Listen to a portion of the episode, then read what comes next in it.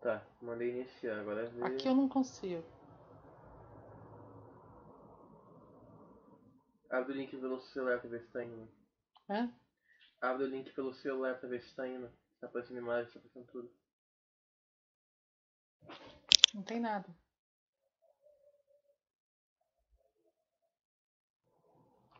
Tá, tá. Mandei iniciar, agora é ver. Aqui eu não consigo.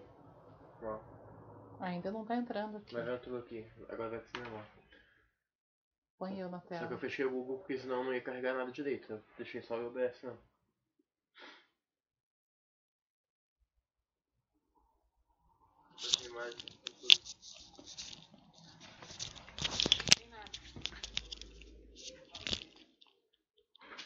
Agora vai, gente. Desculpa.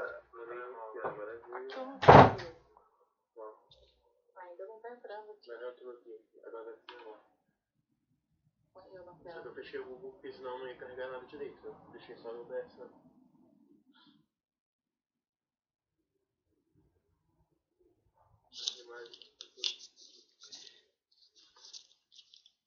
Agora vocês estão me ouvindo?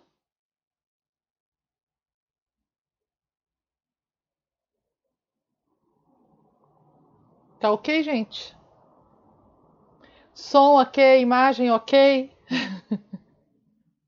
Vocês não têm noção do desafio que é a tecnologia para quem não tem muita habilidade. Drita, Soninha, tudo certo? Posso seguir? Então, beleza, gente. Super boa noite para todos vocês. Muito obrigada. Desculpa a confusão. Sejam muito bem-vindos. Muito bom ver um monte de gente entrando aqui, um monte de gente que eu gosto muito, pessoas queridas, pessoas que eu não vejo há muito tempo. Fiorella, não vejo há muito tempo. Então, sejam muito bem-vindos. Bom, gente, o objetivo dessa live é que ela seja interativa. Por isso o chat está aberto, está aqui na tela do meu lado. Estou conseguindo ir acompanhando dessa vez o, o chat. Então, o que vocês quiserem ir perguntando, colocando, dando opinião, para que eu não fique só falando, para que realmente possa ser algo que nos faça crescer juntos, tá bom? O, o objetivo é que a gente consiga discutir, né, refletir sobre como aplicar os conceitos de busca espiritual no nosso dia a dia, como que isso afeta a minha maneira de viver, como que isso afeta o meu trabalho, meu relacionamento afetivo, minha forma de lidar com dinheiro, com sexo, né? com todas essas questões que às vezes a gente separa como se elas não fossem questões espirituais. Então, antes da gente entrar no assunto em si, né, só fazendo aqui uma, um esclarecimento, né? O que é falar sobre espiritualidade? Nós não estamos falando sobre religião. Eu costumo dizer que é como se fosse no futebol. Você tem os clubes, tá, os times, e você tem o futebol. Espiritualidade, gente, é o futebol. Religião são os times. Cada um tem o seu, tá? Mas seja qual for o time que você esteja, você está lá porque você quer assistir jogo, você quer futebol, você gosta de futebol, não é isso? Então, seja qual for o caminho religioso que você tenha escolhido seguir, e isso é algo muito particular, porque tem a ver com as nossas características de personalidade, com o que, que a gente se encaixa, com história familiar, com um monte de coisa, né? com cultura. Mas seja qual for a religião que você está, você está lá pela espiritualidade, ou seja, você está lá pela tua busca pelo sagrado, pelo divino, por Deus. Talvez alguns nomes que eu utilize aqui não sejam os que você utiliza na sua religião, mas você pode ter certeza que estaremos falando da mesmíssima coisa, apenas utilizando nomes diferentes. Eu tentei trocar de óculos, porque esse óculos aqui ele tem antirreflexo, mas ele é só para perto, então eu estou vendo vocês embaçados. Então, desculpa, mas eu tenho que pôr esse aqui mesmo. Eu sei que esse aqui acaba refletindo a imagem do monitor, mas eu enxergo melhor. Então, é muito importante que a gente tenha essa definição do que é busca espiritual. Uma vez uma pessoa falou para mim assim, Simone, se você se, se denomina, né, autodenomina uma buscadora espiritual, você está querendo dizer então que você ainda não encontrou, que você está perdida, que você não sabe para onde vai, né? Cada hora você vai para uma religião, é isso? Eu falei, não, não é isso. Na verdade, o buscador espiritual é aquele que já sabe para onde está indo. Ele está na trilha. Então, o que, que seria, fazendo uma analogia com o mundo material? Tá? Eu seria, por exemplo, aquela que estou buscando chegar a São Paulo. São Paulo está longe, está distante, eu estou em cruzeiro, daqui lá estão muitos quilômetros, eu não tenho carro, mas eu estou fazendo de tudo que eu posso para chegar a São Paulo. Então, a busca por São Paulo, eu sei que é em São Paulo que eu quero chegar. Eu estou tentando descobrir o caminho, eu ainda não sei por onde vai, se eu tenho que pegar Via Dutra, se eu tenho que pegar Vicinal, entende? Então, eu posso estar, às vezes, um pouco perdido como buscador, no sentido de estar ainda trilhando, mas eu sei onde eu quero chegar, eu não tenho a menor dúvida que é essa comunhão com Deus. Então, buscar a espiritualidade é isso, não é estar perdido, pelo contrário, é saber para onde você vai, é ter os olhos voltados para um único foco. Tudo o que me interessa é chegar lá. E onde que é esse lá? Na minha visão, esse lá, na verdade, é aqui. Por quê? Eu e Deus somos um, certo? Somos todos um. Tenta imaginar um círculo, uma roda uma roda de carroça. Quando você olha a roda de carroça, ela tem vários raios, não tem aqueles risquinhos, aqueles travessões, tá? Se você olhar a, a borda da roda da carroça, vai parecer que aqueles raios estão separados uns dos outros. Então, vai parecer que nós somos seres individuais. Quanto mais para o centro da carroça você vai, mais você descobre a unidade dos raios. Você vê que, na verdade, só existe um centro que está irradiando para todas as direções. Então, só existe um Deus, que é o meu Deus, o seu Deus. Não existe o meu ou o seu, só existe um. Assim como só existe um Deus, só existe um eu. Um eu que está espalhado, vamos dizer assim, que está. É, que está manifestado em diversas formas físicas em diversos seres viventes, mas na verdade são um único eu, que é o eu divino. Sabe quando a gente fala assim, se eu disser para você, se eu falar sobre o Pelé, você sabe sobre quem eu estou falando, não sabe? Então, se eu falo sobre o Pelé e você fala sobre o Pelé, nós estamos falando da mesma pessoa. Então, eu falo Pelé, você fala Pelé. Talvez se você for de outra nacionalidade, o seu sotaque seja um pouco diferente, mas você vai querer dizer se referindo à mesma pessoa. E quando a gente fala eu, você já se perguntou isso?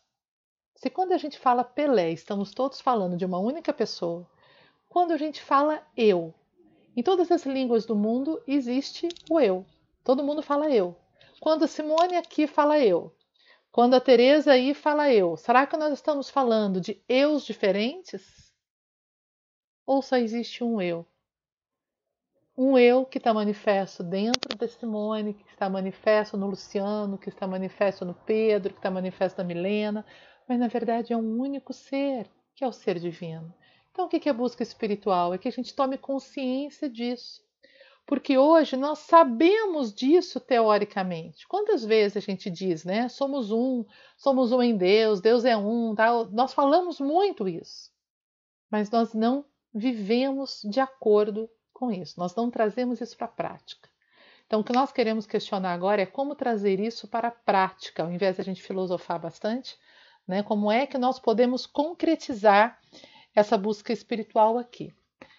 Primeiro, né, definindo se realmente isso tem importância na minha vida. Para cada um de nós, essa busca espiritual tem um peso, tem um grau de necessidade, vamos dizer assim. Eu sempre fui, isso desde que eu me conheço por gente, né, muito voltada para essa busca do divino, sempre muito curiosa sobre religiões, sobre santos, sobre tudo que tivesse ao meu alcance. Sempre senti dentro de mim esse chamado. Outras pessoas passam a vida, às vezes, sem pensar muito nisso. Vão começar a pensar na hora que estão numa crise da meia-idade ou na hora que estão chegando mais para o final da vida. Né? Isso é muito individual. Isso não faz de nós um melhor do que o outro, tá? Mas cada um tem uma, uma, uma individualidade, uma. Esqueci o nome agora, mas vocês estão me entendendo. Né? Uma, uma, uma personalidade, vamos dizer assim, não é essa palavra que eu quero dizer, uma particularidade nessa busca. Alguns começam cedo, passam a vida buscando, outros nem tanto. Mas pergunte-se para você qual o grau de importância que tem a busca espiritual.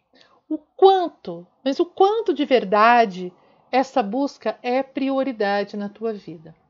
Aí eu lembro de uma passagem de Jesus, né, quando ele diz assim: Se alguém quer me seguir, negue-se a si mesmo, deixe tudo o que tem e segue-me. Imagina se Jesus aparecesse na tua frente hoje, Jesus, Krishna ou qualquer outra forma divina que você conceba, e dissesse isso para você: Você quer me seguir? Eu cheguei, eu vim ao teu encontro, então agora você deixa tudo que você tem e me segue. E aí? Como que isso te abalaria? Para um pouquinho para pensar. O que, que é esse deixa tudo que tem? Primeiro a gente pensa em deixar bens materiais, o que já é difícil, tá? Mas ainda é algo deixável, vamos dizer assim. Ah, mas se Jesus viesse, eu largava casa, carro, trabalho, tudo para ir atrás de Jesus. Tá, teoricamente, vamos lá. Mas e se ele disser para você, tudo é tudo? Tudo significa deixar a família, deixar as pessoas que você ama, deixar seu ego. E aí? Entende? O, o quanto a gente pode, até que ponto a gente precisa aprofundar essa pergunta para que a gente saiba responder para a gente mesmo. Se a gente não responde para ninguém, isso é algo muito íntimo. Até onde estou disposta a ir por Deus? Ah, então quer dizer que Deus vai me trazer provas e privações? Deus quer que eu sofra? Não, não é isso que eu estou dizendo. Mas a questão é, quando eu digo que é minha prioridade a busca espiritual, eu estou disposta a negar a mim mesma, ou seja, a esquecer o meu ego, a deixar todos os meus vínculos e seguir? Quando a gente vai para o estudo das, das, filosofias orientais, a gente encontra o Bhagavad Gita. Estou devendo para vocês um bate-papo só sobre o Bhagavad Gita, né? Bhagavad Gita, ele corresponderia, vamos dizer assim, à Bíblia dos hindus, falando de uma forma bem grotesca, tá? Mas é, é mais ou menos isso. E, e ali, Krishna, que teria o mesmo peso que Cristo pra, para o Ocidente, né? Krishna chega para Arjuna, o discípulo, e diz para ele: esqueça tudo, renda-se a mim. Você vai ter que abrir mão de tudo aquilo que você sempre desejou e renda-se a mim. Você é capaz de se render a mim? Toda a história do Bhagavad Gita é uma história de rendição. É uma história vocês estão ouvindo a cachorrada, né, gente? Vou fechar a janela. Dá um minuto para mim para ver se eu diminuo esse barulho. Só um minuto.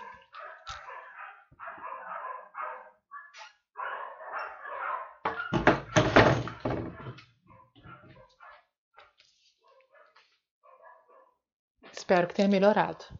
Fica um pouquinho mais distante, senão atordoou vocês. Então, essa entrega espiritual, ela depende do quanto eu quero sabe? Do quanto essa busca toca meu coração, a ponto de eu dizer, então realmente eu terei que aprender a deixar. Desapego faz parte do meu eu, a minha maneira de ser, a minha maneira de pensar, a minha maneira de rezar, eu só faço do meu jeito. Se eu sou muito apegado a isso, eu não estou negando a mim mesmo e seguindo Cristo, concorda? Se eu estiver muito apegado a mim mesmo, eu não serei capaz de perceber a hora que eu preciso deixar algumas crenças que já estão ficando infantilizadas e entrar numa espiritualidade mais madura. Porque assim como a gente amadurece no plano material e aos pouquinhos vai se tornando capaz de aprender coisas materiais mais avançadas, assim também é na espiritualidade. Então, eu não posso pedir que uma criança de pré-primário estude fórmulas avançadas. Ele precisa aprender primeiro quanto é um mais um, certo? Então, tem um ponto na minha caminhada espiritual em que eu preciso aprender o básico.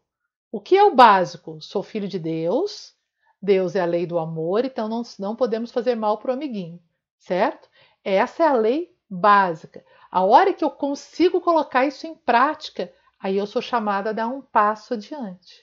Quando eu conseguir aquele passo, aí eu sou chamada a dar outro passo adiante, até chegar naquele passo final simbólico, que seria a entrega absoluta aonde eu iria me diluir em Deus, a união completa, o samadhi, o que você quiser chamar o nome, até lá eu tenho que ir deixando etapas para trás.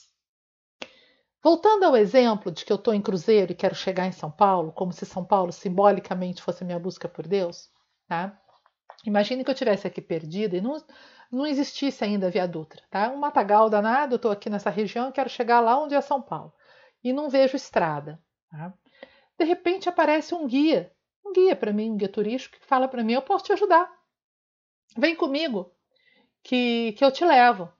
E eu tenho uma bicicleta e eu posso te dar carona na bicicleta. Vamos junto? Eu falo: opa, tem um guia e tem um veículo já na bicicleta dele. Vamos embora. Subo na bicicletinha do guia, ele vai pedalando. Só que o guia só conhece o caminho de Cruzeiro a Cachoeira Paulista. Quando chega em Cachoeira Paulista, dali ele não sabe mais, dali ele empaca, entendeu? Então, ali eu vou ter que procurar outra informação, outro guia que me dê uma carona, que me leve de Cachoeira, de repente até Guaratinguetá. De Guaratinguetá, talvez eu tenha que trocar de guia para ir conseguir chegar em São José dos Campos até eu chegar a São Paulo, até eu descobrir o caminho para São Paulo.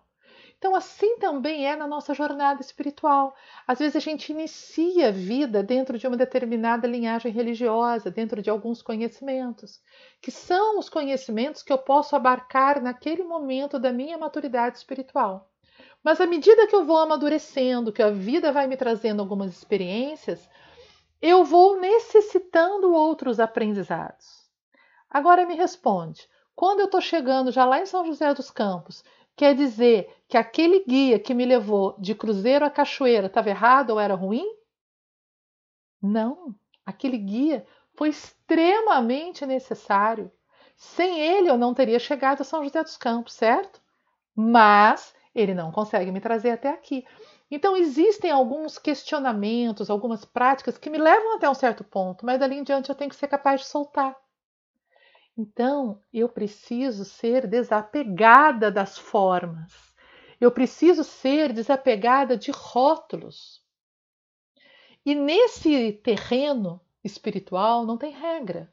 Então, de repente, a religião X, a filosofia X, não vou nem dar nome para a gente não, não cair aqui no erro de, de rotular alguma coisa, né?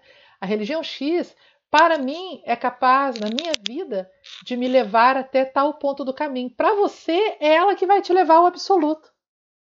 Mas para mim, talvez ela só consiga me fazer chegar até aqui. E se eu não for capaz de soltar, desapegar o que ficou para trás, eu não vou para frente. Então, para eu evoluir na espiritualidade, para eu conseguir ter visões maiores, compreensões maiores, amadurecer, eu tenho que soltar o antigo. Então, pergunte-se: você é desapegado? Você consegue assumir para você, talvez não fosse bem daquela maneira que eu estava pensando? Quem sabe pode ter uma visão um pouco diferente que me traga uma explicação melhor. Né? Nós precisamos flexibilizar. Uma característica do buscador é uma flexibilidade, é uma humildade na mente, que vai dizer assim: só sei que nada sei. O cara falou isso, né, gente?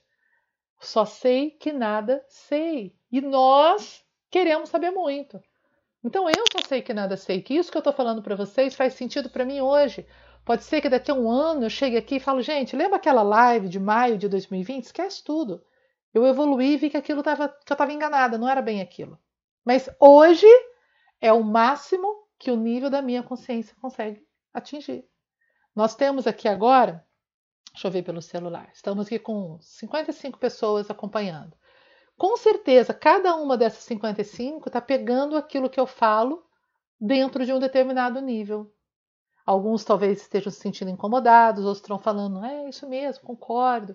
Né? Cada um está pegando dentro do nível em que está na hora.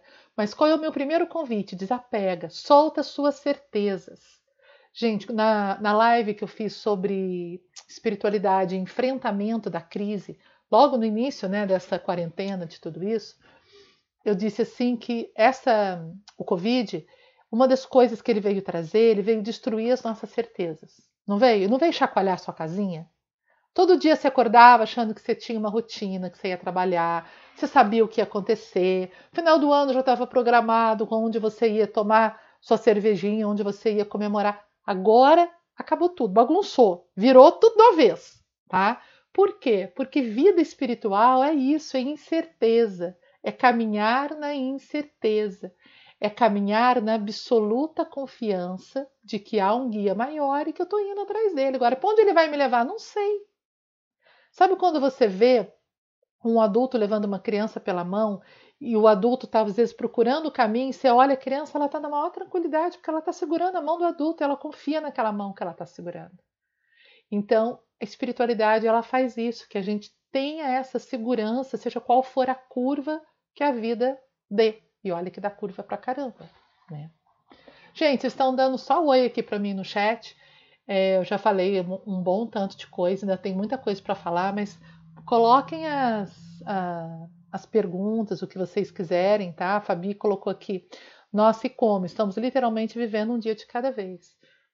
Se a gente agora tentar ter controle sobre o que vai acontecer amanhã, nós vamos entrar em ansiedade, sofrimento e crise de pânico.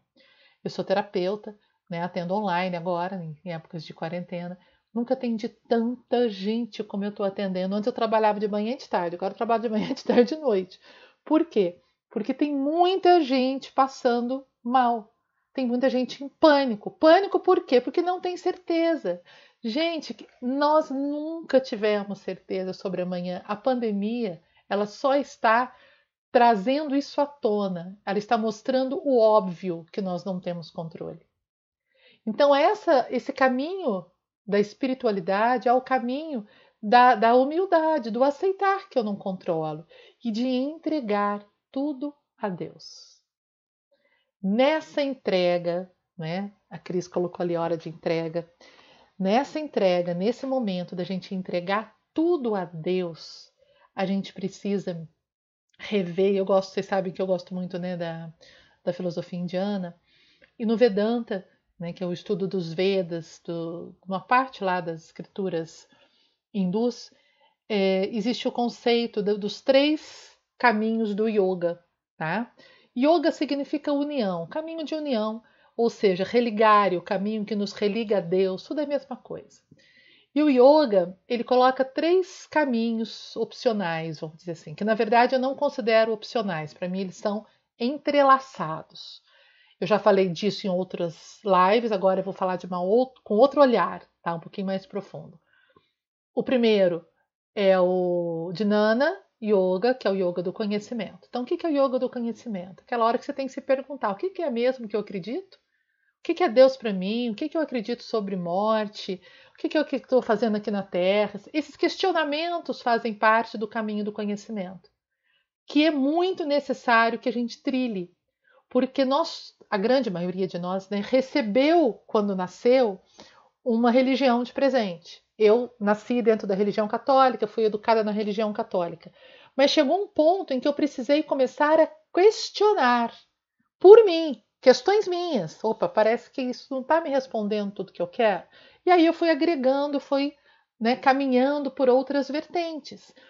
Então, esse caminho do, do, questionamento, da busca, é o caminho do Dhinana Yoga, Nyanya, que a gente fala yoga, que é o caminho do, do conhecimento.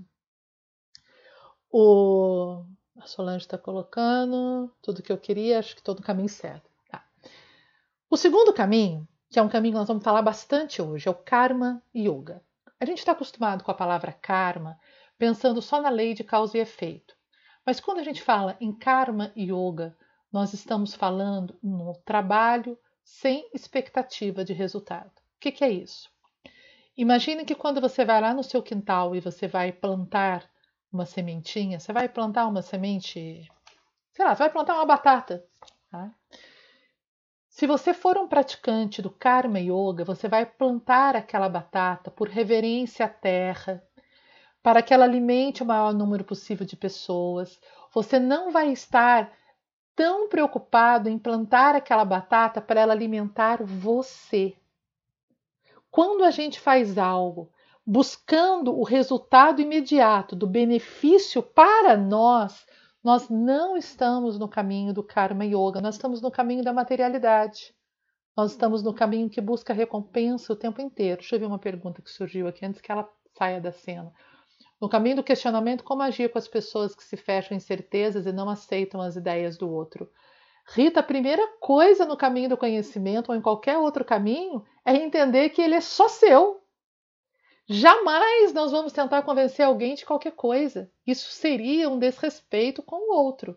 Eu não posso estar aqui para convencer você de que você tem que mudar sua forma de pensar. Eu só posso estar aqui para partilhar a minha visão e convidar quem quiser a entrar no YouTube e ouvir a minha visão e refletir sobre ela. Mas eu não posso impor às pessoas. Por quê? Cada um fica um tempo necessário dentro do teu caminho. Lembra do exemplo que eu dei agora há pouco do guia. Se eu estou aqui em Cachoeira Paulista, não adianta você querer falar para mim do guia que está lá em São José, porque eu não, não cheguei em São José ainda. Então me deixa aqui em Cachoeira, deixa eu seguir meu caminho aqui. Quando eu chegar a São José, eu vou conhecer outra coisa. Então nós precisamos aprender a respeitar o tempo do outro e todo, toda a transformação que a gente busca, todos os questionamentos, é daqui para dentro, certo? Isso não é ser egoísta, isso é respeito ao outro. A hora que eu me transformo, naturalmente eu vou ser uma diferença no meu ambiente, mas sem invadir. A Cláudia colocou: essa entrega tem que ser genuína, temos que nos largar no colo dele. Mas nosso lado humano, o controle, não deixa que isso seja total. Com certeza, e vamos falar disso já. Então, pegando o fio da meada de novo.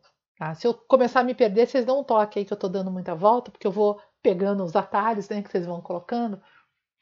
Então, eu vou pelo caminho do conhecimento e chego no Karma Yoga. Então, no Karma Yoga, eu vou aprender, aprender a fazer unicamente pelo por amor. Por isso eu digo que os yogas eles se misturam, porque o terceiro caminho é o caminho do Bhakti Yoga, que é o caminho do amor a Deus, da devoção. E o Karma Yogi é aquele que faz tudo unicamente por amor, sem esperar nada em troca. Tá? Veja bem, um questionamento que a gente tem na espiritualidade é a questão do dinheiro. É errado ter dinheiro? Isso tem a ver com Karma Yoga, não estou saindo do assunto, não. É errado. Para eu evoluir espiritualmente, eu tenho que ser pobre? Pobreza é sinal de evolução? Não. Pobreza é sinal de atraso da evolução? Não. É, riqueza, abundância é sinal de evolução? Não. Simplesmente porque uma coisa não tem absolutamente nada a ver com a outra. É errado eu querer ter uma vida mais confortável? Não. O que é o Karma Yoga, então? Como aplicar o Karma Yoga nessa questão material hoje? Veja bem, eu gosto muito de dar exemplo, tá, gente? Se você estiver dentro de um carro, né? Você está na estrada, você tá no, foi acampar, de repente você se perdeu. Você está perdido, você não tem a menor ideia de onde você está, e você está no meio do breu, tá? Tá tudo escuro. O tênis que você está vestindo é um tênis carésimo, importado, que você só vestiu para você parecer bonitinho para as pessoas que iam para o acampamento com você. Só que você está perdido. E aí você vê que está começando a noite, está ficando cada vez mais escura, vem vindo uma tempestade, está começando a chover, tem muito barro e você tem que atravessar aquele barro.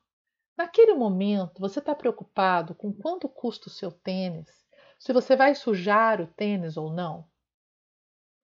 Se você estiver dentro de um carro e esse carro estiver indo para o precipício, você está preocupado em saber quanto custou aquele carro ou se você está vestido adequadamente para morrer numa cena? Não.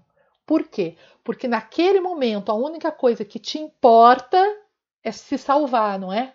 Manter a vida. Tanto no barranco, você vai enfiar seu tênis no barro, quanto no carro que está indo para o precipício. A única coisa que te interessa é a vida. O valor maior para você ali é a vida. Então, naquela hora, você não está preocupado com a conta que você tem que pagar no fim do mês. Naquele momento, você não está preocupado com enriquecer. Você quer a vida. Ela é o foco. Então, qual é a, o parâmetro? Qual é a analogia? Quando eu passo a viver por Deus e para Deus, quando a principal meta, o único olhar da minha vida é manifestar esse Deus do meu interior, é manifestar esse eu divino. Gente, eu não estou preocupado se eu estou ficando rico ou se eu estou ficando pobre, porque eu, o que realmente me interessa é Deus, entende? Isso não é hipocrisia, não é dizer assim, ah, ela está falando isso porque ela tem o que comer. Não, é unicamente olhar para Deus. Então eu vou trabalhar, não quer dizer que eu vou ficar em casa meditando e louvando, porque o amor é algo ativo. Amor é ação. Amor não é só recolhimento. Veja bem, imagina uma mãe olhar para o neném e falar: Nossa, eu amo tanto esse bebê, mas ela não dá mamar, ela não troca a fralda, ela não pega no colo, ela ama desesperadamente, mas não faz nada. O amor da mãe se manifesta nas atitudes práticas que ela tem com relação à criança.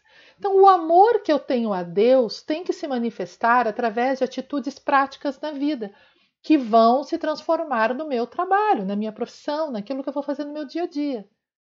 Mas quando a mãe está cuidando do bebê, ela não está cuidando do bebê para ela ganhar um diploma de boa mãe. Ela não está cuidando do bebê para quando ele for adulto ele pagar a ela o tempo que ela gastou dando mamar. Ela está cuidando do bebê porque ela ama aquela criança. Então, quando nós passamos a viver pela espiritualidade, a viver por Deus, nós vamos trabalhar por amor a Deus. Ah, Simone, quer dizer então que você não vai querer receber dinheiro? Gente, a lei do karma, que é a lei da causa e efeito, é uma lei que rege o mundo material. Plantou, colheu. Então é óbvio que todo trabalho que for bem feito, que for motivado por, um, por algo maior, ele vai trazer o retorno. Entende? O retorno virá. Eu só não preciso contabilizar, fazer preocupada com ele. Essa que é a diferença do Karma Yogi. Não é que ele não cobre pelo trabalho dele, Vamos imaginar que você seja um sapateiro. Se você é um sapateiro e quer praticar karma e yoga, você vai, na hora que estiver fazendo o sapato, fazer com tanto amor, pensando em como aquele sapato vai proteger o pé do teu cliente, como vai ser confortável, como ele vai ficar feliz, como vai ser macio. Você vai dar todo o seu amor por aquele sapato. Não quer dizer que você vai fazer de graça, você vai receber. Mas na hora que você está fazendo, você não está fazendo pensando, ah, estou fazendo isso aqui porque ele vai me pagar X reais e eu vou ficar rico. Entende? A motivação é outra. O retorno vem porque dentro da vida material que nós estamos, nós ainda precisamos do retorno. Precisamos nos alimentar, merecemos ter uma vida confortável, tudo isso. Mas não se preocupe. Sabe quando Jesus disse assim: buscai primeiro o reino de Deus e tudo o mais vos será dado por acréscimo. Ele não disse assim: buscai unicamente o reino de Deus e fica sem o resto. Ele não falou isso. Ele falou: busca primeiro o reino de Deus, o resto vem por acréscimo. Então, karma yoga é trabalhar unicamente para Deus, por amor, para servir o outro. E isso, gente, é algo que pode ser feito em qualquer profissão que você tenha. Eu dei o exemplo do sapateiro, porque é algo. Só um minuto, que agora eu fechei a janela, ficou quente aqui dentro. Os cachorros pararam de latir, já posso refrescar o quartinho. Eu dei o exemplo do sapateiro por ser uma coisa manual, uma coisa bem clara, mas, por exemplo, se você é um médico e você vai salvar uma vida pensando em quanto aquela pessoa vai te pagar, você está só dentro da lei da matéria.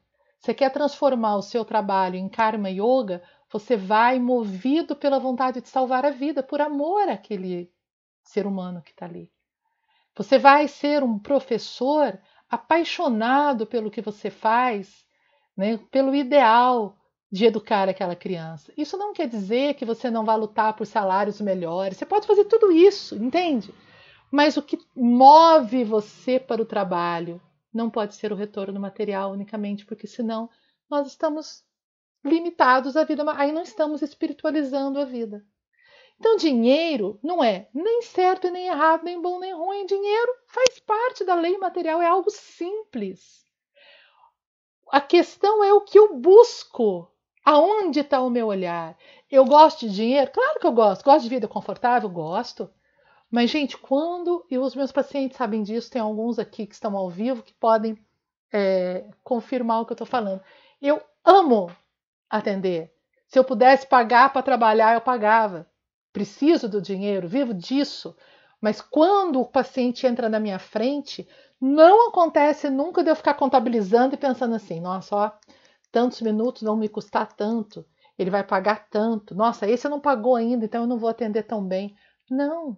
Eu, eu busco, pelo menos no meu trabalho, colocar todo o meu amor, porque o que me move não é o dinheiro. O dinheiro vem. Por quê? Gente, toda ação tem ação igual e contrária, tem reação. Isso é karma. Por isso chama karma yoga, entende? O resultado vem, mas você não o busca. O que você busca? Você busca o bhakti, você busca a devoção, você busca o amor, você trabalha para Deus. Quando a gente entrelaça esses três caminhos, o caminho do conhecimento, o caminho do amor e o caminho do trabalho, você trilha a tua espiritualidade em qualquer religião que você esteja. Por quê? Por exemplo, os cuidados com o corpo. Todos temos que ter cuidados com o nosso corpo, certo?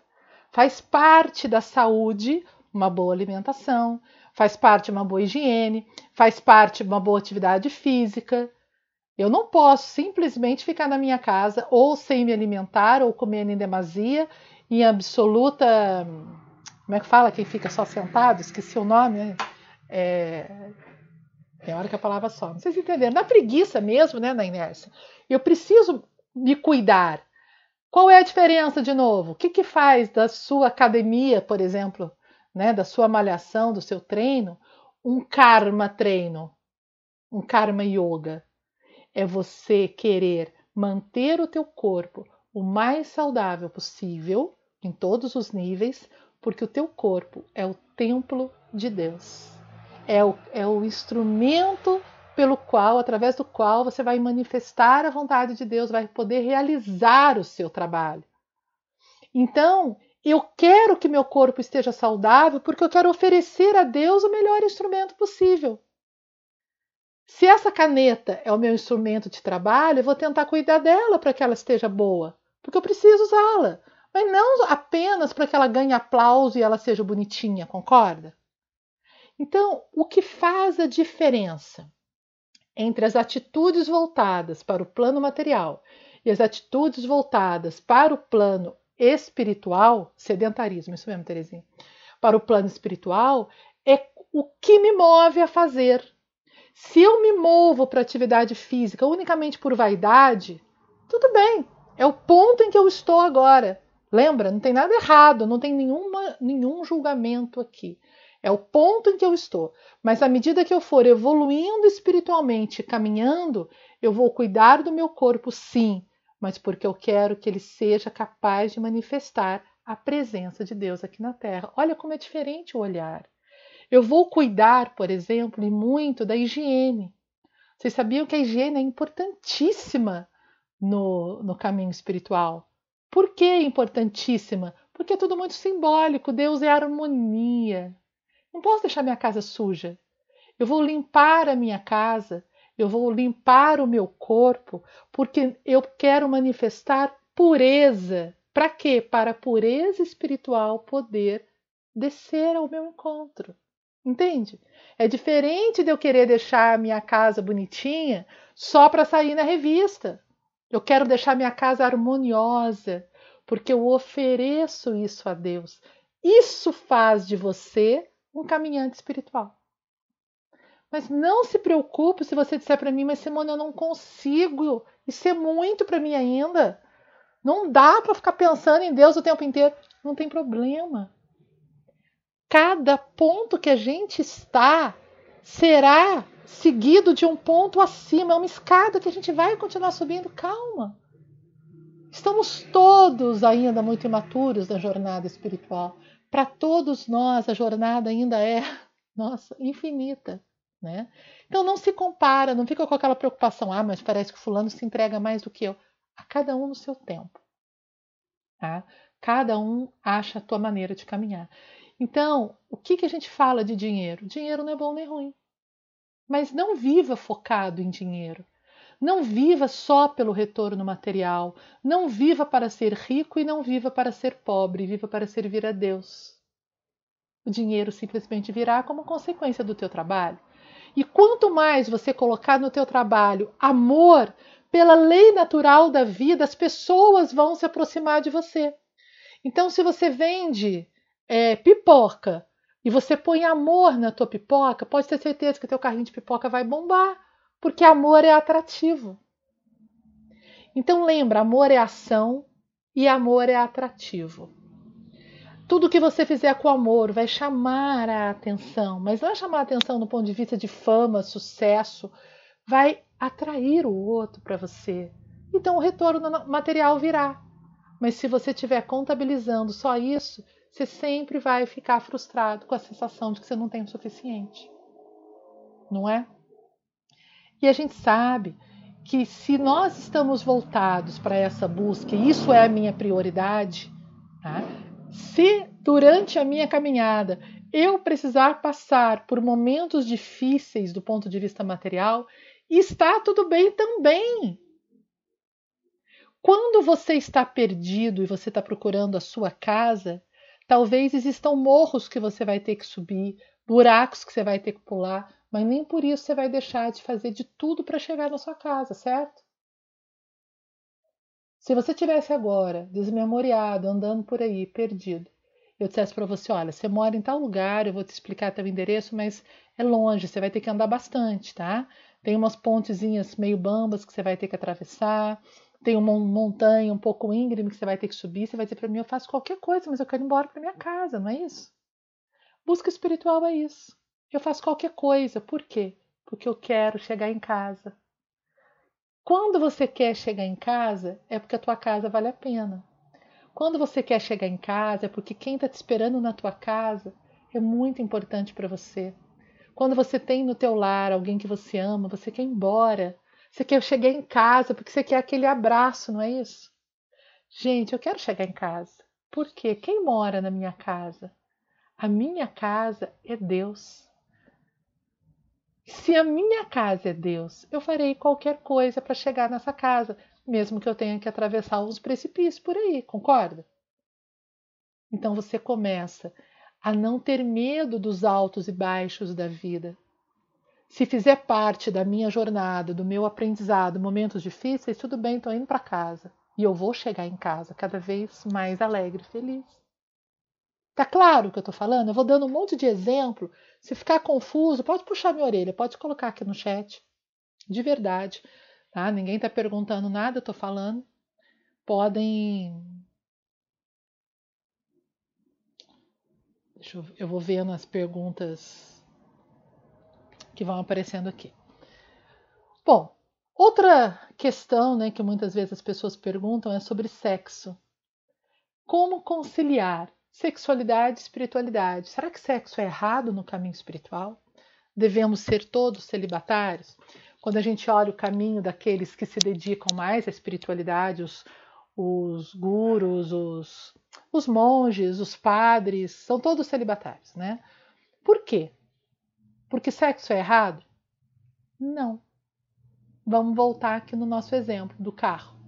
O carro está indo para o precipício, o carro está quase caindo lá. Você sente tesão ali dentro? Você está preocupado se você está. É, obrigada, Cintia.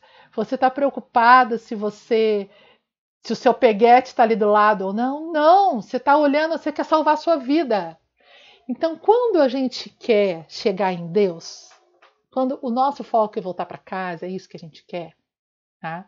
O sexo é a mesma coisa do dinheiro. Não é certo nem errado, não é bom nem ruim. Ele faz parte da vida material, está tudo bem. Mas eu não posso viver por ele. Aonde que o sexo se torna um problema? Quando ele me distrai tanto que aí eu não quero mais nada na vida. Por que, que ele distrai? Porque ele é gostoso, se ele fosse ruim, não distraiu. Dinheiro é a mesma coisa. Dinheiro distrai, né? Então o problema não é nem o dinheiro e nem a sexualidade. O problema é quando eu fico presa e só quero brincar naquilo. Problema em que sentido? Vai demorar um pouquinho mais para eu chegar lá em casa, mas tá tudo bem, um dia eu vou chegar, tá? Então, o sexo faz parte no, da nossa jornada na vida material. Ele, quando realizado com respeito ao próximo, com sentido de amor, de devoção, é lindo e não tem nada de errado. Tá tudo bom, não tem pecado. Esquece essas noções, né, que a Idade Média deixou aí na nossa mente. Agora, é natural que à medida que a pessoa evolua, o sexo vá perdendo o interesse. Por quê? Quando eu tinha 3 anos de idade, eu brincava de boneca. Hoje eu vou fazer 50. Eu não brinco mais de boneca. Mas é errada a minha boneca? Se eu quiser ir lá no quarto pegar uma boneca lá que eu tenho lá de enfeite e brincar um pouquinho, é errado? Claro que não. Só não tem mais graça. Por quê? Porque eu parei de brincar de boneca quando eu descobri outros brinquedos mais interessantes. Quando eu comecei a namorar, por exemplo. Quando eu comecei a pensar nos meninos, as bonecas perderam a graça, não é assim? Agora, tem até aquela música, ela só quer, só pensa em namorar, né? Deixou de lado a boneca, tem um trecho assim na música. Então eu descobri um interesse maior, a boneca perdeu a graça. Agora, quando eu descubro um interesse maior ainda, o namorado também perde a graça, o sexo também perde a graça. Então, dentro do caminho natural de evolução, os seres mais avançados, veja bem, estou falando de seres já mais avançados, tá? Não estou falando de mim, de você não. Seres lá em cima, tá? Para eles, o sexo vai ficando para trás. Então eles vão se tornando celibatários porque eles foram descobrindo outros prazeres. O samadhi, o êxtase final, que é o momento dessa comunhão, né, quando a pessoa se ilumina, né? Esse momento, por que, que ele é chamado de êxtase? A gente não chama o orgasmo de êxtase? Ai, nossa, eu tive um êxtase com meu marido. Esse êxtase que nós temos com os nossos parceiros aqui terrenos, ele é o milionésimo do milionésimo do êxtase. Nós estamos só ensaiando, pegando gostinho, porque a hora que a gente experimentar aquele êxtase da comunhão com Deus, não tem mais graça brincar de sexo, gente. Entende? Então nós precisamos amadurecer para esquecer um pouquinho esses conceitos de certo e errado. O qual é uma, uma, uma, dificuldade que eu vejo? Em determinados caminhos religiosos, o celibato é imposto. E quando o celibato é imposto, eu, ao invés de transcender o sexo por ter descoberto prazeres espirituais superiores, eu sou proibida de fazer sexo. Olha, presta atenção uma coisa. Eu vou falar uma coisa para vocês agora, tá? Se você quiser se iluminar, são 18h54. Basta você ficar até 18h56, dois minutinhos, você pode pensar em tudo que você quiser, menos em macacos azuis. O que, que vai acontecer? Pensa em tudo aí, mas não pensa em macaco. Eu garanto que de agora até dois minutos você vai ver macaco na tua mente para tudo quanto é lado. Porque tudo aquilo que eu proíbo, a minha mente quer. Bastou falar não, é igual criança. Fala não para criança, ela quer. Agora distrai a atenção dela, dá outra coisa mais interessante, aquilo perde a graça, né? Então, se a gente pensar numa evolução natural, independente de caminhos religiosos, se a gente for progredindo espiritualmente, o sexo vai começar a perder o interesse até que a gente vai querer brincar de coisas superiores, ao invés de brincar de fazer sexo. Mas até chegar lá, nós vamos precisar viver aqui. Então, uma coisa importantíssima: a evolução não dá saltos. Tem uma historinha de um livrinho infantil na Índia que, desculpa, conta a história de uma cozinha. Né? Ele fala dos legumes, dos, dos, dos, dos alimentos que estavam naquela cozinha, eles tinham vida. Né? E aí tinha um cesto onde tinham várias laranjas e, e ovos, é, frutas diversas e ovos, que seriam servidos no desjejum da família. De repente, uma laranja consegue escapar daquela cesta, rolando para o chão, para debaixo do, do móvel. E quando ela rola, cai no chão e vai debaixo do móvel, ela escapa de ser comida, né? Então ela salva a vida dela dentro da historinha infantil. O ovo que estava do lado pensa: opa, vou fazer o mesmo. O que, que o ovinho fez? Se jogou no chão que nem a laranjinha, achando que ia rolar e ia se esconder. O que aconteceu com o ovo? O ovo espatifou. Foi para o lixo. Né? O que, que esse exemplo quer dizer? O que era bom para a laranja não era para o ovo. O ovo não estava em Se o ovo tivesse cozido, talvez ele pudesse fazer aquilo. Mas cru não. Então não adianta eu querer imitar o comportamento de um ser evoluído, fingir, parecer que sou evoluída, como se isso fosse me dar algum tipo de evolução espiritual. Não vai, vai fazer eu esborrachar que nem o ovo. Eu preciso ir passo a passo, eu preciso ter a humildade de enxergar o ponto em que eu estou hoje e dar um passo coerente com o ponto em que eu estou hoje, entenderam? Senão eu vou esborrachar. Então não adianta eu dizer assim, ah, eu já sou um ser transcendido. Vou contar um segredo para vocês, não conto para ninguém. Quando eu, Simone, estava por volta dos meus 20 anos, 21 anos, como eu disse a vocês, eu sempre tive fascinação pela espiritualidade, né? E nessa época eu estava estudando muito o, os gurus, né? O, o Vedanta, Yogananda, todo o caminho indiano, né? E todos celibatários. Mas celibatários por quê? Porque já transcenderam, já perderam a graça dessa brincadeira. Mas eu tinha 20 anos, gente. E aí eu achei lindo, eu queria ser daquele jeito. Aí eu comecei a dizer: não, eu não quero namoro, não quero ninguém na minha vida, eu quero viver só para Deus. Porém, eu não estava no ponto daquilo, porque eu ainda não tinha vivido a minha juventude. Então, ao invés de ser alguém evoluída, na verdade eu estava fingindo para mim mesma, tentando pular a etapa. Foi quando eu tive que fazer terapia, né? Já deixo um super beijo aqui para Maria Amélia, devo muito a ela, uma mulher maravilhosa em São Paulo, que me atendeu na época e que me fez botar o pé no chão. Falou: Simone, menos, você não chegou lá ainda. Aí eu acordei, é verdade. Quando eu finjo que eu tô lá na frente, eu deixo de trilhar o caminho e aí eu empaco, fico fingindo. Aí eu entendi, para tudo. Aí eu fui namorar, aí eu fui fazer sexo, eu fui viver, eu fui como todo mundo, certo? Para que um dia quando eu estiver evoluída de verdade, aquilo vai perder a graça. Não vai ser errado, nunca. Sabe por que, que não vai ser errado? Porque responde uma coisa para mim. Quem foi que criou o teu braço?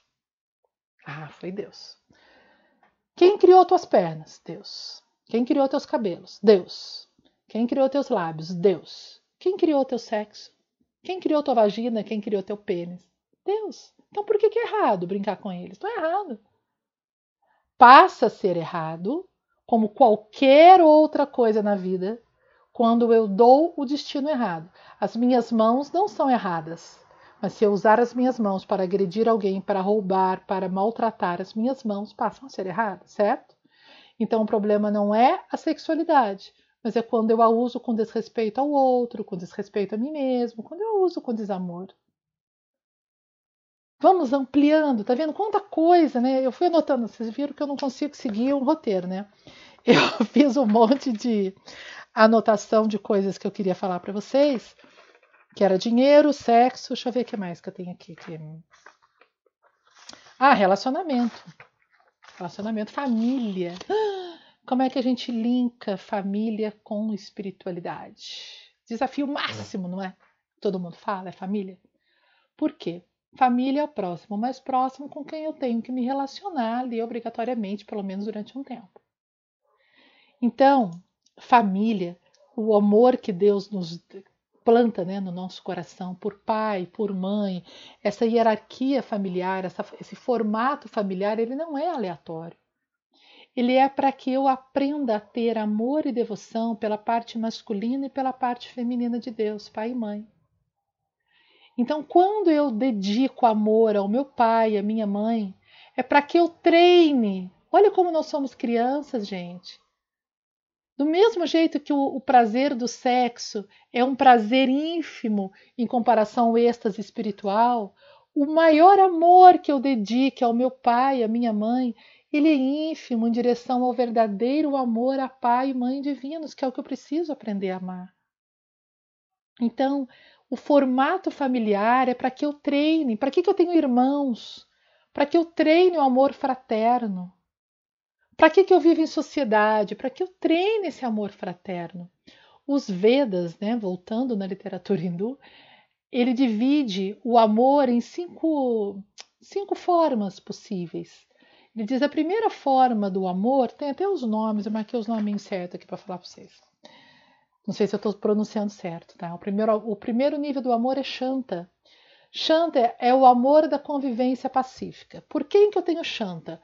Ah, por, pelo meu vizinho, por aquele colega né, que trabalha na repartição ali ao lado, por um transeunte. São pessoas que, que eu me importo, né? Que são importantes para mim, mas assim, são importantes para mim assim, dentro de um nível ainda pequeno. Então eu ali eu treino amar simplesmente respeitando. É, são pessoas que eu respeito, mas que eu ainda não tenho aquele grande amor. Depois vem um segundo nível de relacionamento, né, que seria os dashas, que é o amor servidão, que é quando eu trabalho para alguém. Isso é uma coisa que nós estamos esquecendo na nossa cultura hoje. Né? Quando a gente trabalha para alguém, e a gente sempre trabalha para alguém, porque nenhum trabalho é feito só para mim, né? Ou eu trabalho porque eu tenho um patrão, ou porque eu trabalho para o Estado, meu Estado é meu patrão, ou meu cliente é meu patrão, mas sempre eu tenho alguém que eu sirvo. Né? E essa, de acordo com os Vedas, é mais uma forma de treinar o amor. Porque quando eu estou trabalhando para alguém, né, tudo bem que eu serei remunerada, mas eu me importo mais com aquela pessoa, porque eu quero que aquilo dê certo. Né? Eu, eu estou fazendo com uma intenção, eu tenho mais carinho, me importo mais do que com aquele transeunte que eu não conheço, que eu só respeito. Então já é um nível acima de amor, né? Depois disso, vem Shakya, que é a amizade. Por que, que nós temos amigos? Por que, que a Terra é formada né, para que a gente tenha relacionamentos fraternos? Para que a gente consiga descobrir o que significa sermos um. Então precisamos treinar aquele amigo. Lembra do Pequeno Príncipe quando ele diz assim: a sua rosa não é só uma rosa, porque você gastou tempo regando aquela rosa. Então, aquela rosa para você é especial, ela não é uma rosa qualquer, ela é a rosa. Então, o meu amigo, tá? ele não é um ser qualquer. Tá? Por exemplo, estou lendo, bati o olho no chat aqui, estou vendo a Ana, Ana Favalli, uma amiga querida de Taubaté. Ela não é qualquer Ana para mim, ela é a Ana, porque é alguém por quem eu tenho um carinho. Então, é, é um nível a mais do treinamento amoroso. Depois vem o treino da família, que é o Varsalha, que é o amor biológico. Que é isso que eu estou falando. Eu tenho que aprender a amar pai e mãe como pai e mãe divinos.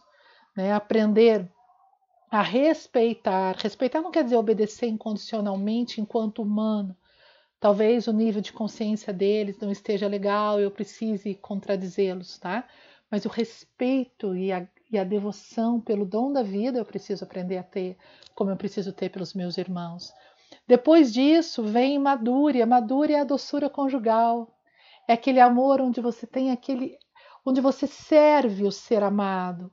Onde você não ama para o outro te fazer feliz. Porque esse amor que a gente conhece aí do mundo, né? Que ah, eu me apaixono para que você me faça feliz. Isso não é isso não é madúria. Madura é aquele amor onde eu me apaixono e quero fazer o que tiver ao meu alcance para te abençoar, para que você seja feliz. Amor de verdade. Então, tudo isso, gente, são oportunidades, são treinos que Deus nos dá. Sabe? Ele põe é, exercícios de amor na terra. Então, eu posso exercitar. Olha em quantos campos eu posso exercitar. Mas eu preciso exercitar para que eu chegue nesse amor união, nesse amor verdadeiro. Só voltando um pouquinho ali, a Maria Elvira colocou energia sexual energia criadora. Sim, a energia sexual, ela é a materialização da criação. Ela é o canal da criação. Tá? Então, a energia criadora é o todo e ela usa para criar no plano material energia sexual. Maravilha! Como depois ela vai usando outras energias em outros níveis mais altos. Tá? Essa questão, gente, vocês estão vendo na tela, né? Só fazendo um intervalinho aqui, ó. Vocês estão vendo na tela, tem um, um postzinho aí escrito Transformação Interior e Interações Energéticas. Esse é um curso que eu estou dando, ele é 100% online, você pode começá-lo a qualquer momento, porque o material está gravado, então você vai assistir a hora que você quiser, tá? E ali a gente fala muito sobre essas questões de energia, desde a energia afetiva, sexual, familiar, espiritual, a evolução, os vínculos energéticos que nós causamos, é um assunto bastante importante para quem está nessa jornada. Tá? O curso consiste em nove horas de aula gravada, que você vai assistir a hora que você quiser, tá? e mais 12 aulas, uma por mês, ao vivo pelo Zoom, que é um aplicativo semelhante ao YouTube, só que entra um monte de gente do vídeo ao mesmo tempo, né? onde a gente vai debater, responder as perguntas e tudo mais. Então, do dia que você comprar o curso, você vai ter 12 aulas interativas, além do material gravado. Então, na tela, não sei se vocês conseguem visualizar na tela, mas na tela está o link do curso para quem quiser adquiri-lo. O valor é super acessível, né? ele pode ser pago em até 12 prestações de 34 reais, se não me engano, 35, uma coisa assim, é, é, é acessível. Tá? E tem meu WhatsApp para quem quiser tirar dúvida. E aí nós vamos falar bastante sobre sexualidade. Então, gente, é isso. Nós precisamos treinar o amor. É para isso que nós vivemos. Né? É para isso que nós estamos aqui na Terra. Aprender a lidar com dinheiro focando em Deus, aprender a lidar com amor focando em Deus, aprender a focar em Deus, é ir para lá que nós estamos indo. E aí eu faço de novo aquela pergunta lá do início: até onde você está disposto a ir para obedecer a Deus, para ouvir a voz de Deus no seu interior? Sabe aquela historinha clássica? Eu conto muita história, e essa já ouviram um milhão de vezes, mas eu tenho que contar de novo, né? Do, do discípulo que chega para o mestre e fala: Eu quero saber como encontrar Deus. E ele fala: ah, então tá bom, vem cá que eu vou te mostrar. E ele pega, leva ele na beira de um, de um rio, pega a cabeça do discípulo, afunda e fica segurando a cabeça dele lá embaixo da água. Quando ele está literalmente sufocado, né, ficando roxinho já, o mestre tira e fala para ele assim: quando você estava lá embaixo, o que, que você queria com todas as suas forças? Qual era a sua prioridade? Ele falou: Deus, é, o ar, né? Tudo que eu queria era respirar. Ele falou: então é isso. O dia que você quiser Deus, com a mesma intensidade que você queria o ar quando você estava lá embaixo, está resolvido o seu caminho. Então é para isso que a gente vive, para aumentar a intensidade do nosso amor a Deus. Né? É, uma outra forma né, da gente espiritualizar os encontros é a gente lembrar daquele mantra que eu toda hora estou falando para vocês aqui nos posts, né? Em tudo e em todos eu vejo Deus. Por quê? Se eu lembro que Deus é um, que só existe um eu, que é o eu divino, que se manifesta no meu corpo, no teu corpo, mas que é um eu só, né?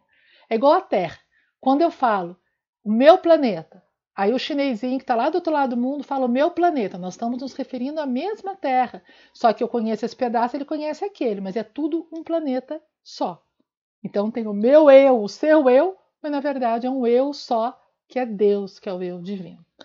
Então, Perdi o que eu estava falando, olha só. Quem manda falar muito, né? Ah, lembrei. Se eu olho para você e lembro que dentro de você tem Deus, né? eu costumo usar né, a analogia, digo assim: Deus brinca de esconde-esconde com a gente e ele se esconde atrás das pessoas, coisas e fatos. Então, o nosso grande desafio é enxergar a presença de Deus atrás de todas as pessoas e situações. Então, se você vem à minha casa, por exemplo, tá? Você vem me visitar. E eu lembro que dentro de você mora Deus, quem está vindo me visitar é Deus. Por isso, na Índia, o hóspede, todo hóspede na Índia é considerado representante de Deus, o próprio Deus chegando. O hóspede é muito bem tratado na Índia, porque o, o anfitrião o recebe como quem está recebendo Deus. E como você receberia Deus? Como você receberia o Cristo? Como você receberia Krishna se eles fossem na tua casa? Então, tratar o outro que entra na sua casa como uma presença de Deus é uma forma de espiritualizar a vida, porque muda o seu tratamento completamente. Você vai oferecer para ele o que houver de melhor, você vai oferecer o melhor alimento, você vai dar para ele. Quando você chega numa casa indiana, eles querem te oferecer imediatamente, você vai ter que comer, você não vai sair de uma casa indiana sem comer, tá? sem comer, sem beber, por mais simples que seja a casa. Né? Quando eu estive em Mumbai, eu fui visitar uma favela, a maior favela né, do, da Ásia, e visitei algumas casas. E toda casa que eu entrava, as pessoas me serviam ou chai, que é o chazinho que eles têm, ou água. Era talvez fosse só o que eles tivessem, mas eles querem servir porque eles estão vendo Deus chegando na casa deles. Eles querem servir o alimento, eles querem lavar os seus pés, eles querem te dar conforto.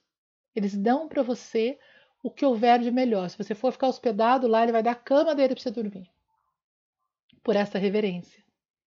Então imagine que cada pessoa que chega a você, e quando eu falo chega a você agora, não estou dizendo só vai na sua casa como hóspede, mas entra no teu campo energético, se aproxima da sua vida. Se você visualizar cada uma dessas pessoas como Deus, o que muda na sua forma de se relacionar com elas? Isso é espiritualizar a vida na prática. Você passa a ter reverência, você passa a ter gratidão, você passa a querer oferecer para o outro o seu melhor. E o meu melhor não é o meu palavrão, por exemplo. Eu ofereceria para Deus um palavrão? Não, então eu vou tentar usar uma palavra mais bonitinha. Eu ofereceria para Deus uma comida feita de qualquer jeito? Não, então eu vou cozinhar com profunda reverência. Eu ofereceria para Deus a minha ira? Eu ofereceria a minha fofoca? Não, eu tentaria oferecer para Deus se viesse me visitar em pessoa. Se Jesus, como a gente falou lá no começo, chegasse aí para te fazer uma visitinha agora, você tentaria dar para ele o seu melhor sorriso, teu melhor amor. Então, olha para as pessoas com esse olhar de ficar procurando Deus dentro dela. Garanto que o jeito da gente se relacionar muda. Você faz algo que me chateia. E aí, é, eu já vou responder, Soninha. Você faz algo que me chateia e eu vou responder para você. De repente eu lembro, nossa, mas ali dentro tem Deus. Então, se tem Deus, a minha forma de responder é outra. Eu saio da raiva, eu saio da ira, porque eu reverencio a presença de Deus ali, entende? Deixa eu ler as perguntas. A Rita colocou aqui, como que o amor fraterno aumenta a imunidade do planeta? Como que está essa imunidade? Gente, o planeta é um indivíduo, assim como nós somos seres individuais. Quando estamos em estado de amor, a nossa imunidade aumenta. Quando o planeta está no estado de amor, acontece muito menos catástrofe, acontece muito menos vírus e bactérias, né? A Luciana. Como sempre. Ah, obrigada. É, pensei que era uma pergunta, desculpa. É, obrigada, Lu. A Soninha. E quando uma pessoa chega até você com uma energia muito pesada, em que você se sente mal. Então, o que a gente está propondo aqui nesse olhar de espiritualizar a vida é olhar para o outro enxergando Deus dentro dele. Então, se ele traz uma energia pesada e eu me desafio a procurar Deus ali dentro, só a minha intenção já faz com que eu mude a minha frequência vibratória. Tá? E quando eu mudo a frequência vibratória, o outro para de me afetar negativamente, porque a gente não está na mesma sintonia. Eu estou procurando Deus nele. É com Deus que eu quero me relacionar. Tá? Tudo isso a gente vê no curso Transformação Interior em interações energéticas. Vocês têm alguma pergunta? Ah, falando só sobre alimento, né? O alimento é, é, muito importante que a gente coma com reverência, isso é uma forma de espiritualizar a vida. Sempre oferecer a Deus o teu alimento. E oferecer a Deus significa oferecer a todos. Tá? Você pode, por exemplo, antes de cada alimento que você for ingerir, você ter um pensamento, um desejo. Isso pode vir na forma de uma oração formal, de um ritual, ou só de um pensamento, não precisa nada externo, ninguém precisa perceber que você está rezando, tá? Não precisa fazer o, a, a cena. É dentro da gente, né? Que é aquela hora que você fala assim: é, eu desejo que esse alimento alimente a todos os seres viventes que dele necessitarem. Nós não somos um? Então, que através eu vou ingerir mas que eu possa oferecer isso a todos para matar a fome de todas as pessoas. Isso sacraliza a tua relação com o alimento, isso muda né, a forma da gente olhar para a comida. É, nós vivemos eras, né, dentro cada era tem um nome, né, dentro teoricamente estamos vivendo Kali Yuga. Kali Yuga significa era. Kali é a era da destruição, é a era dessa de toda essa confusão material que nós estamos vendo aí fora. E ainda demora um pouquinho para acabar a Kali Yuga. E nós precisamos atravessar Kali Yuga espiritualizando-nos. Lembra, em alguma das lives para trás, já nem sei mais, eu falei que a gente vê, tem sempre dois olhares para tudo: o olhar horizontal e o olhar vertical. O horizontal é o olhar da matéria, né, onde a gente vive aqui as coisas do dia a dia. E aqui a nossa conexão com Deus. Espiritualizar a vida é fazer isso aqui. Aí você espiritualiza tudo, você espiritualiza o teu trabalho, seja ele qual for. Você espiritualiza o sexo, porque você está reverenciando o outro. Não tem nada mais bonito dentro aqui do nosso plano material, né? do que você dar prazer ao outro numa relação sexual, mas querendo que o outro sinta prazer e alegria, não só para o seu prazer. Quando a gente faz sexo só para o nosso prazer, nós estamos ainda num degrau. Mas quando a gente começa a fazer querendo que o outro sinta alegria, prazer e êxtase, nós estamos servindo a Deus no outro através do sexo. Sacralizamos o sexo. Quando nós trabalhamos por amor, querendo que o nosso trabalho sirva ao outro, nós sacralizamos o trabalho e vamos sacralizando a vida. E aí sim, não haverá mais separação entre o momento da vida espiritual e o momento da vida material. Tudo será uma única coisa. Tá? A meditação, que eu falo tanto da importância da meditação, eu falo é inegociável, tem que meditar. Meditação não é algo que você faz só uma horinha, ou dez minutos, ou nem isso por dia. Meditação ou oração é algo que tem que durar o dia inteiro. A Madre Teresa de Calcutá ela dizia assim: a oração não interrompe o trabalho e nem o trabalho interrompe a oração. Por quê? Porque o objetivo é que a gente passe o dia com esse olhar espiritual. Aí tudo que você fizer é vida espiritual, certo? Não faz diferença se você está sentado no teu quartinho meditando, ou se você está no seu trabalho, se você está varrendo a rua, se você está fazendo uma comida, se você está é, amando o teu parceiro, tua parceira, você naquele momento está sacralizando o que você estiver fazendo. Isso é espiritualizar a vida. Então, o que, que eu entendo por espiritualidade na prática? Amor. Se eu colocar amor, intenção de amar, de servir tudo e todos, eu estarei vivendo a espiritualidade no dia a dia.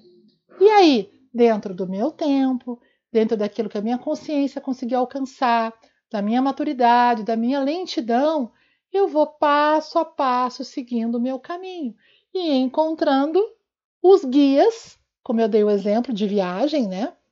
Veja bem, não estou falando de guia espiritual, tá? Guias, com o exemplo prático que eu dei de uma viagem onde eu preciso de um guia turístico. Então, aquele guia que vai me levar de Cruzeiro a Cachoeira, o outro que vai me levar de Cachoeira a São José e assim por diante até eu chegar onde eu quero chegar, tá? Só cuidado para não ficar muito distraído no meio do caminho, porque um dos grandes desafios que a gente tem são as distrações. A vida manda um monte de distrações. Eu tô com uma série, né, no YouTube, uma história por dia, tá no YouTube, no Instagram e no Facebook, vocês já devem ter visto. E uma delas é o monge e a prostituta. Eu não vou repetir aqui, depois na hora que acabar, ouve a historinha lá se você não ouviu, que fala dessas distrações eu preciso estar centrado para que a vida não me distraia, para eu não perder tempo, porque eu estou com uma saudade de casa, vocês não estão, não? Eu estou com uma vontade de me jogar no colo de Deus, vocês não estão?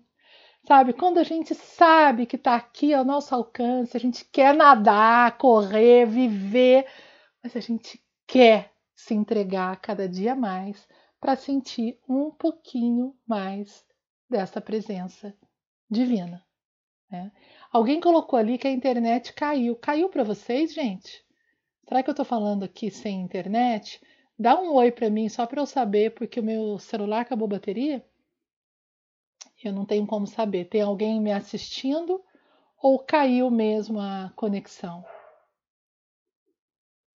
Pelo silêncio, eu acho que caiu a conexão, mas tem um tem um delayzinho, tem um atraso. Deixa eu só aguardar eu já estou encerrando, mas só para eu saber se caiu a conexão.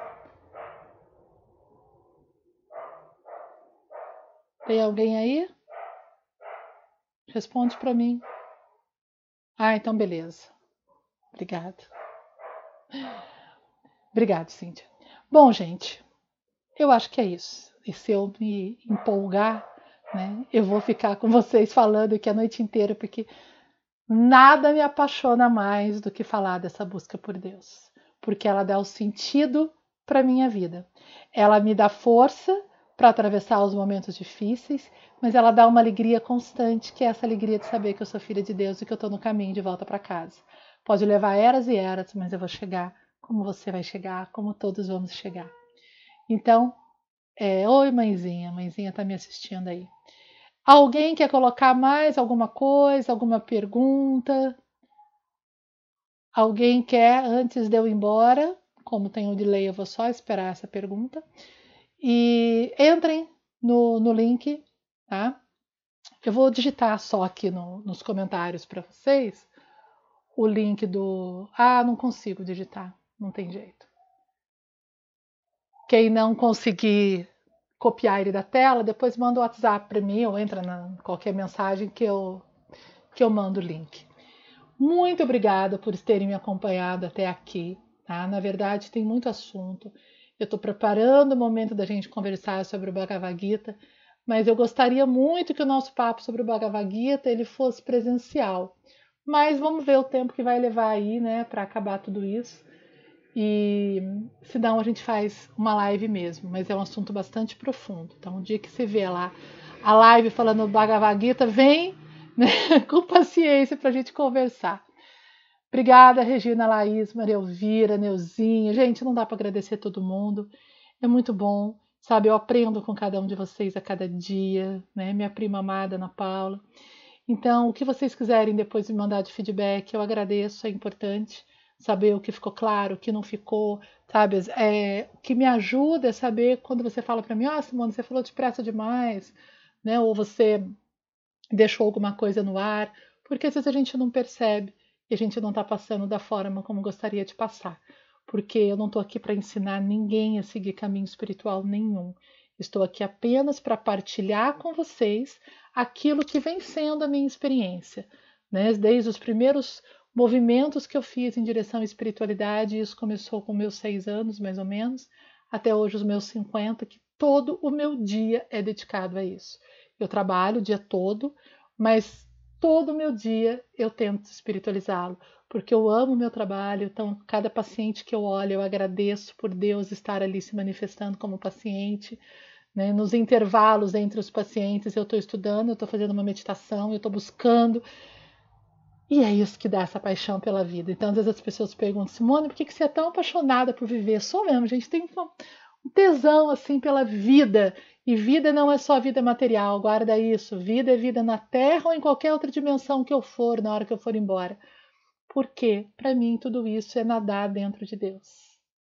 Então, cada dia mais, eu queria, se tivesse algo que eu pudesse compartilhar, que eu pudesse dar a vocês, seria isso amor por Deus, paixão por Deus, dança para Deus, canta para Deus. Por que, que, os indianos cantam Hare Krishna, Hare Krishna, outros mantras?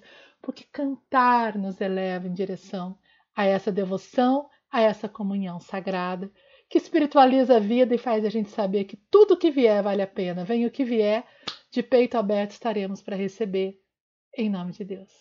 Então, toda a minha reverência e gratidão né? Minha saudação à minha mestra ama, que está aqui, cadê? Ver, eu vou, espelhado. Tá a fotinha dela ali atrás de mim, daqui vocês conseguem ver, né? A quem eu prosto as minhas reverências. Namastê. Tchau, gente.